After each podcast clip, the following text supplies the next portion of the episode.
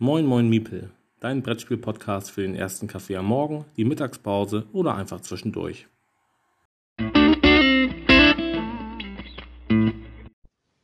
Moin, wir sprechen heute über ein Spiel, das auf ganz vielen Ebenen besonders reizvoll ist. Und zwar ähm, optisch wie auch mechanisch und wie auch spieltechnisch.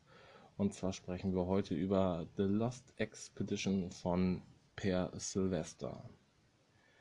Ja, ist ein Spiel, das tatsächlich einen ähm, historischen reellen Hintergrund hat, denn es handelt von der legendären Suche nach Eldorado oder auch einfach nur die Stadt Z, wie sie genannt wird. Es ist eine Expedition, die in den 1930er Jahren tatsächlich stattgefunden hat. Ähm, und zwar war das der berühmte Percy Fourcats, wahrscheinlich habe ich den Namen falsch ausgesprochen, ähm, der mit seinem Sohn und einem weiteren Freund auf diese Expedition gegangen ist und nie mehr wiederkehrte. So, und das spielen wir jetzt nach. Und zwar habe ich schon von der schönen Optik gesprochen. Jeder, der die Tim und Struppi Comics und Zeichentrickfilme kennt und liebt, wird auch die Optik dieses Spiels lieben, denn es sieht genauso aus, als wäre es ein eben solcher Comic.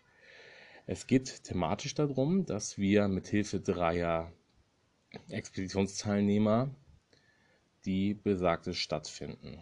Dabei ist es ganz egal, wie viele Spieler mitspielen. Ähm, man kann es solo spielen, man kann es in ähm, einer Gruppe bis zu fünf Personen spielen und man kann es sogar im Duell gegeneinander spielen.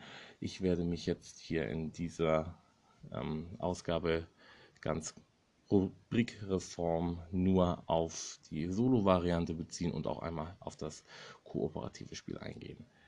Ähm, ja, wir beginnen, indem wir einen wunderschönen Pfad auslegen aus neun Karten. Ist ein Kartenspiel und diese Karten sind auch übergroß. Ähm, ein, äh, diese neun Karten stellen den Pfad dar, den ich bestreiten muss, beziehungsweise wir als Team bestreiten müssen. Und ähm, ein kleiner Token gibt den Fortschritt an.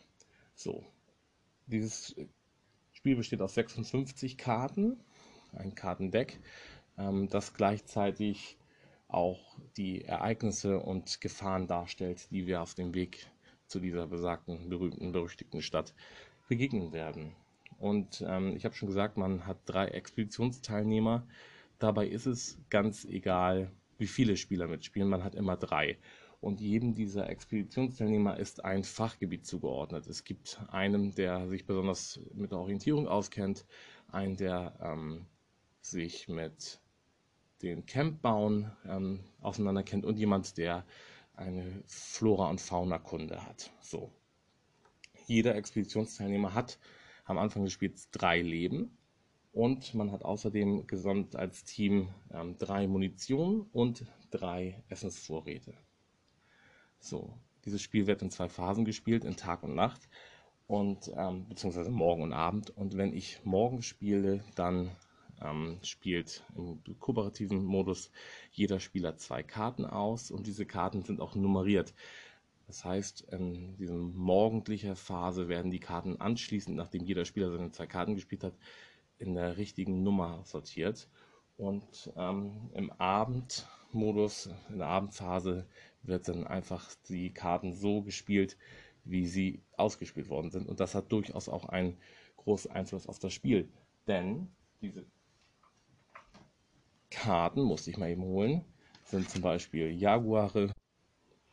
Und um diesen Jaguar beispielsweise zu überwinden, muss man dann entweder eine seiner Munitions ähm, Token opfern, man schießt quasi auf ihn und wenn man das getan hat, bekommt man diese Jaguar-Karte und die ist dann ähm, einen Orientierungspunkt wert, denn es ist so, dass ich auch manchmal bei einigen Gefahrenkarten ähm, Fachwissen abgeben muss in Form von Leben auf der entsprechenden Expeditionskarte. Ähm, und wenn ich jetzt so einen Jaguar erlege, kann ich mir im späteren Spielverlauf das Leben eines Expeditionsteilnehmers mit diesem Fachgebiet sparen und einfach diesen Jaguar abwerfen und habe dadurch quasi mein Fachgewissen für Orientierung erfüllt. So, und einige Karten lassen mich auch auf dieser besagten Dschungelleiste aus den neuen Karten voranschreiten und das Spiel ist gewonnen, sobald man diese Stadt erreicht hat. Und dabei ist es auch ganz egal, wie viele der Expeditionsteilnehmer noch leben. Also die Wahrscheinlichkeit, dass man tatsächlich nur mit einem Überlebenden ankommt, ist recht hoch. Im äh, Solospiel spielt sich das fast identisch. Ähm, da hat man natürlich keine Mitspieler, die Karten ausspielen, sondern da wird einfach vom Topdeck gezogen und dementsprechend arrangiert oder auch nicht. Und ähm, es ist recht schwer. Das Spiel ist recht schwer, aber es ist unfassbar schön, meiner Meinung nach. Und genau deswegen hat es auch so einen hohen Wiederspielreiz. Ähm, und man kann theoretisch sogar auch die Schwierigkeit anpassen, indem man den Pfad kürzer oder länger macht oder sich selber Leben nimmt oder gibt zu Beginn äh, des Spiels. Ja. The Lost Expedition von Per Sylvester erschien bei Osprey Games, also ein wunderschönes Solospiel auch für eure Mittagspause. So, Habt ihr noch Anregungen oder Fragen, dann schreibt doch gerne eine Mail an miepel.mail.de und bis dahin wünsche ich euch viel Glück und ganz viel Spaß.